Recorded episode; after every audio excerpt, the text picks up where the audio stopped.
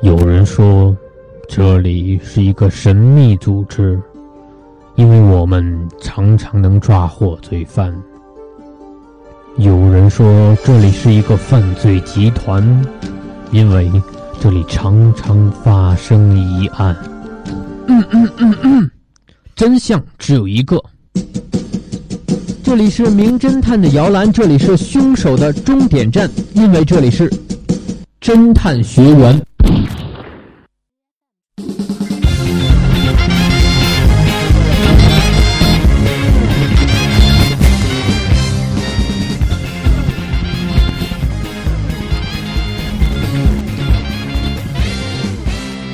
Hello，各位听众，欢迎收听 FM 九十五点二浙江师范大学校园之声，这里是侦探学员，我是今天的新探长嘉宾。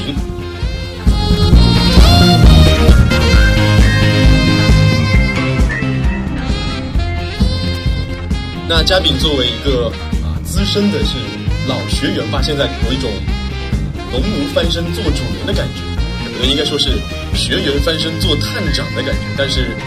因为第一次做探长，然后迎来了两个非常呃实力雄厚的学员，让探长现在有点有点小害怕。那接下来让我们一起听一下两个学员的自我介绍。嗯，大家好，我是今天的学员张晓彤。嗯，大家好，我是学员夏静。嗯，是两位非常重量级的学员啊，这里有点身份虽然高，但是小弟诚惶诚恐。那其实今天的两个案子吧，可能啊不像以前那样子，就只要找出凶手就可以了，可能更多要留意一些细节啊。那么两位准备好了吗？好了，好好的，那我们马上进入今天的侦探学院。草原上的罪犯，摄影记者米肖和他的助手袁征来非洲拍摄狮子，警方接到报案。米肖在拍摄过程中出了意外，探长在接到报案后半个小时内赶到，进行了勘查。米肖面朝天的躺在地上，两手很自然地平放在身体的两侧，离手不远处是他的相机，镜头已经摔碎，三脚架还架在一边。米肖的头部向他身体的左侧倾斜，头部下面的土地已经被血染成了血红色，鼻梁上的眼镜已经碎了。眼睛瞪得大大的，查理头部的旁边有一块鸵鸟蛋那么大的石头，上面满是血迹。石头陷在土里，看样子倒霉的米肖就是死于这块石头了。探长戴上手套，将石头从土里挖了出来，发现石头埋在土里的那一部分也有一点点血迹。此时，一旁的袁征向探长描述了当时的情况，他说。米肖在拍摄狮子猎捕的镜头，其中一头雄狮在追捕野牛的时候发现了米肖，然后掉头就向米肖跑了过来。米肖看见后，下意识地向开始向后跑，一边跑一边回头看。我也赶紧拿起猎枪冲了上去，没想到他再一次回头看的时候，不小心被脚下的石头绊倒了，然后他的头就正好摔在了那块石头上。我对狮子放了一枪，把它吓跑了。然后过去一看，米肖已经死了。探长看了看不远处的狮群，稍远的地方还有其他各种动物群，草原依然生气勃勃。他笑了笑，对元征说：“他真不信，一般狮子是不伤人的。但不管怎么样，我希望你能回去协助我们调查。”好的，发生了这场意外，我很难过，我一定会尽力协助你们。可我不认为这是意外，探长意味深长地说：“聪明的学员们，探长为什么认为这不是意外呢？”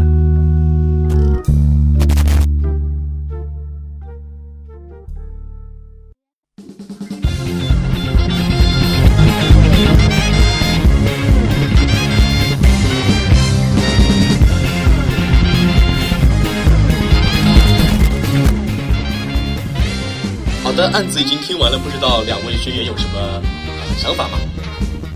嗯，我很赞同探长说的，就是这个事情它不是一个意外，因为这个好像说的很明显，就是因为埋在土里那块石头，它那那一边也有血迹嘛，所以说其实还有一点像那种人为的感觉吧。哎，对，小童刚才说到了一个非常关键的点，就是说，呃，米肖刚刚可能摔去的那个石头挖出来之后，下面还有血。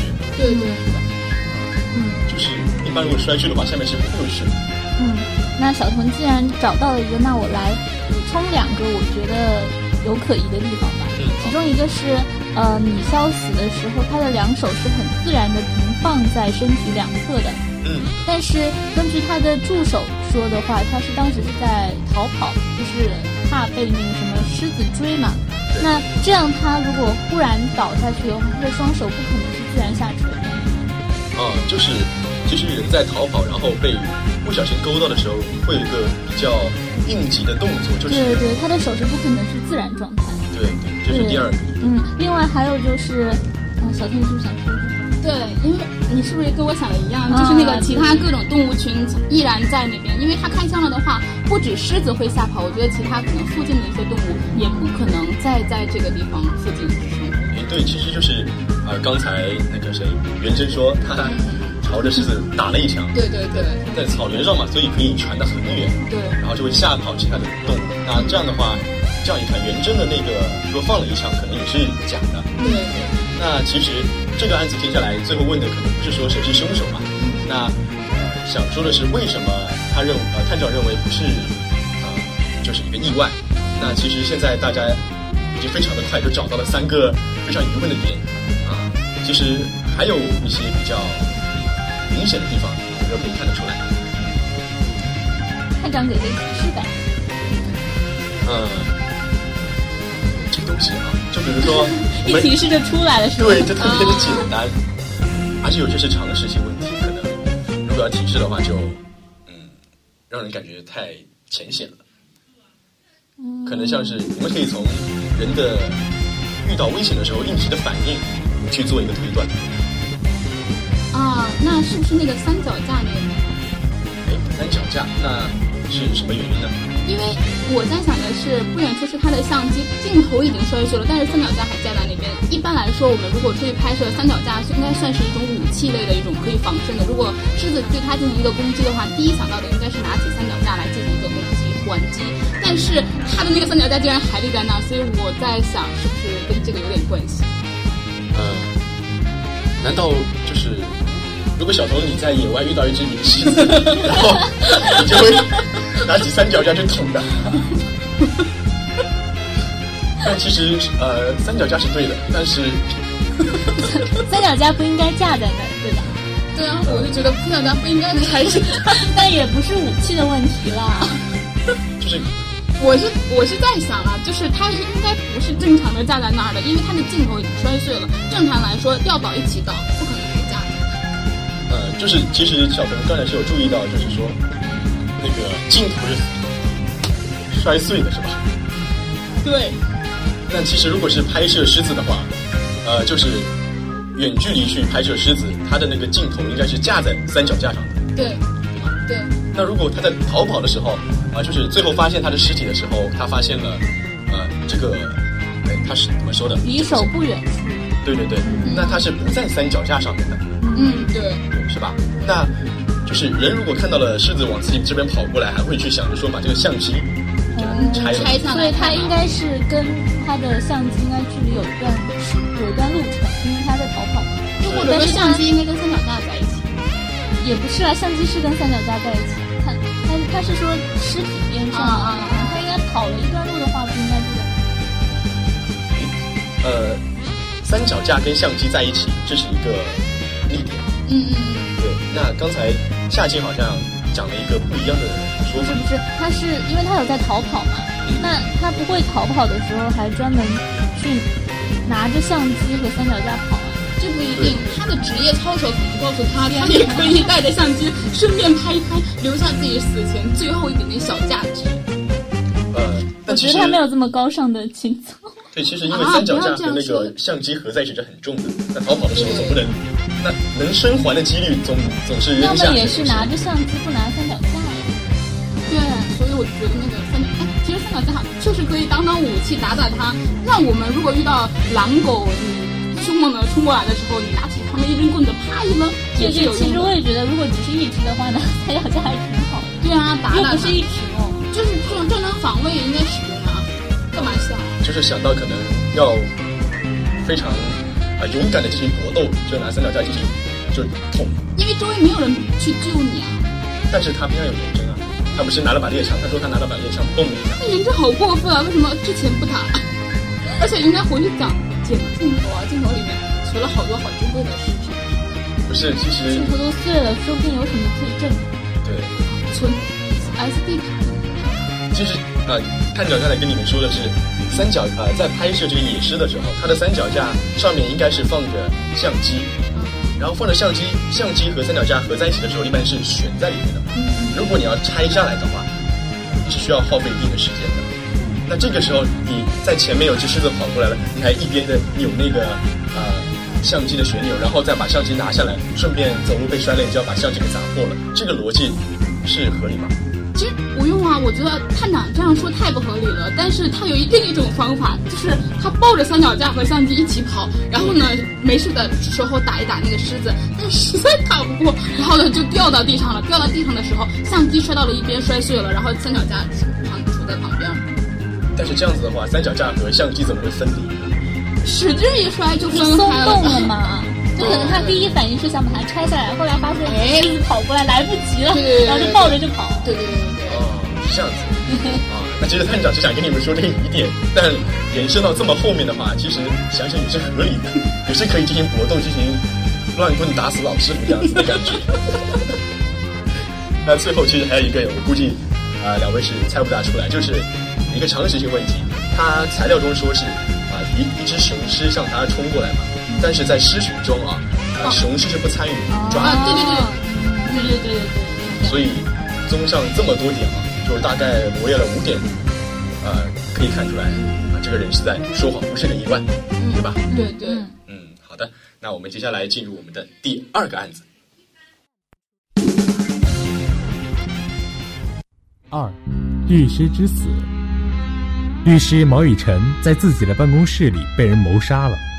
警察赶到现场，发现毛雨辰的尸体倒在椅子上，他是被人从椅子后面用一根毒刺刺中心脏而死的。现场一片狼藉，但似乎没有少什么东西。在毛雨辰的办公桌上有几张纸，上面沾了几滴咖啡。毛雨辰并不喝咖啡，办公室里也没有任何装咖啡的东西。毛雨辰小姐手上戴的手表也摔坏了，上面显示的时间是三点五十分。毛雨辰小姐的秘书于轩哭得十分伤心，她告诉警察，今天下午毛雨辰小姐总共有三个约会，分别和冠周先生约了两点三十分，袁征小姐约了三点整，还有沈哲先生约了三点三十分。于轩说，只有沈哲先生叫了一杯咖啡，是装在一个纸杯里的。警察在于轩的废纸篓里找到了这个装咖啡的纸杯。于轩说，沈哲端着咖啡进了毛雨辰的办公室，出来的时候把杯子留在了他的桌子上，他顺手把它扔进了废纸篓。警察对毒刺和纸杯做了检查，发现毒刺上面没有任何指纹，而纸杯上则留有沈哲的指纹。警察传讯了一个人，指控其谋杀了毛雨辰。聪明的学员们，你知道凶手是谁吗？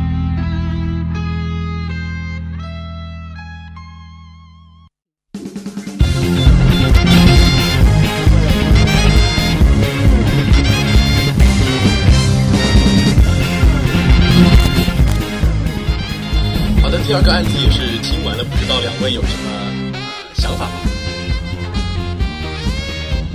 嗯，其实这个案子第一遍听下来，我觉得有点懵的。有点懵。嗯，就是，嗯、因为出现的人有点多，所以一下子会让人觉得这个事情有点复杂。但其实整个故事有效的是很多，因为虽然有他说有三个约会嘛，嗯但可能啊、最后出现的只不过两个人，呃，不过一个。那小朋友什么想说？嗯，其实看他这个，就是听到这个案子的时候，大多数的啊、呃很多的疑点都偏向了沈哲，就觉得他可能是这个嫌疑人，或者是比较比较可疑的人。但是其实我觉得，嗯，余生的可疑性也有点大，因为他作为他的那个 秘书来说的话，其实对他整个的事情也比较了解，然后在刺杀他的这个过程中比较方便，而且其实一般你我们可以观察到，就是他从他的这个死亡方式是因为他从椅子后面的一根毒刺插中心脏而死。以以这点来说的话，应该是熟人作案，因为不可能有不太熟的人从你背后刺死。刚才小童讲到了一个非常关键的一个点，就是呃，毛雨辰是被从从背后被毒刺刺死的。那这个时候，我们可以基本立下一个判断，就是他可能是熟人作案。嗯然后第二个，他肯定不是在跟别人进行打斗的过程中，然后才死的。嗯，对，因为都是正面的环节的话，他会有防范意识。哎，没错。那如果已经有这一个基础的话，我们再看，再回到前面的一些关于细节的描写，有没有觉得哪些地方有些奇怪？嗯，我觉得指纹那里还蛮奇怪的。指纹，嗯，因为他说纸杯上留有沈哲的指纹嘛，啊、但虽然这个杯子是沈哲钻进去的，但是，呃，他有说是雨辰顺手把它扔进了废纸，哦，是于轩把它扔进了，就是他的秘书把它扔进了废纸篓，哎，但是他只查到了有沈哲的指纹，这不是有点奇怪吗？嗯，没错。刚才夏琪也是讲到了一个呃更加直观一点的一个方面嘛，就是说，啊、于轩把这个杯子扔到了垃圾桶，但是并没有在纸杯上找到于轩的这个指纹。嗯，那为什么会没有指纹？要么就是戴了手套，对，还有吗？嗯，要么就是他扔的。或者是隔着纸袋嘛，就是纸袋上面拿上刀子，又或者是有纸啊，他不是说他那个有几张纸，然后上面沾了咖啡吗？也许就是他擦了擦了杯子，对，或者是擦了杯子就是，呃客人喝完了咖啡，然后你要拿张纸来擦一下。拿 那个纸裹着那他就把纸拿回去放在桌上。但其实啊，夏季说的一开始是对的，就是啊，他他如果没有指纹的话，一般就是拿戴着手套嘛。那为什么要戴着手套上没有指纹，不然的话，他他要刺杀他，可能会在作案凶器上留下。对，起码我们凶器上是不可以留下指纹，对吧？对对那也太明显了。那其实到现在为止的话，我们基本可以判断出这个凶手就是玛丽了，但是哦不，就是那个于于轩，对，他的英文名叫 Mary。那其实刚才啊、探长还跟大呃跟呃两位学员提到了，就是小童刚才提到的那个点，就是说啊、他是熟人作案，然后可能不是经过搏斗，也不是打架什么正面冲突。那在上面前面有一个点是非常可疑的，一片狼藉，一片狼藉。这是一个。手表碎了。哎，对，非常关键，就是这个手表它是碎的。那你说，如果你只是被捅、被刺了一下，你手表是不碎的。他可能是为了转移他的这个嫌疑，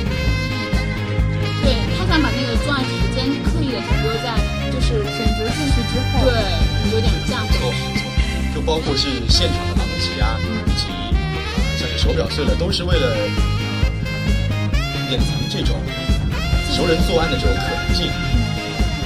那其实第二个案子也是非常的快就完结了啊，我们最后的凶手就是我们的于轩，就是我们的 Mary，对。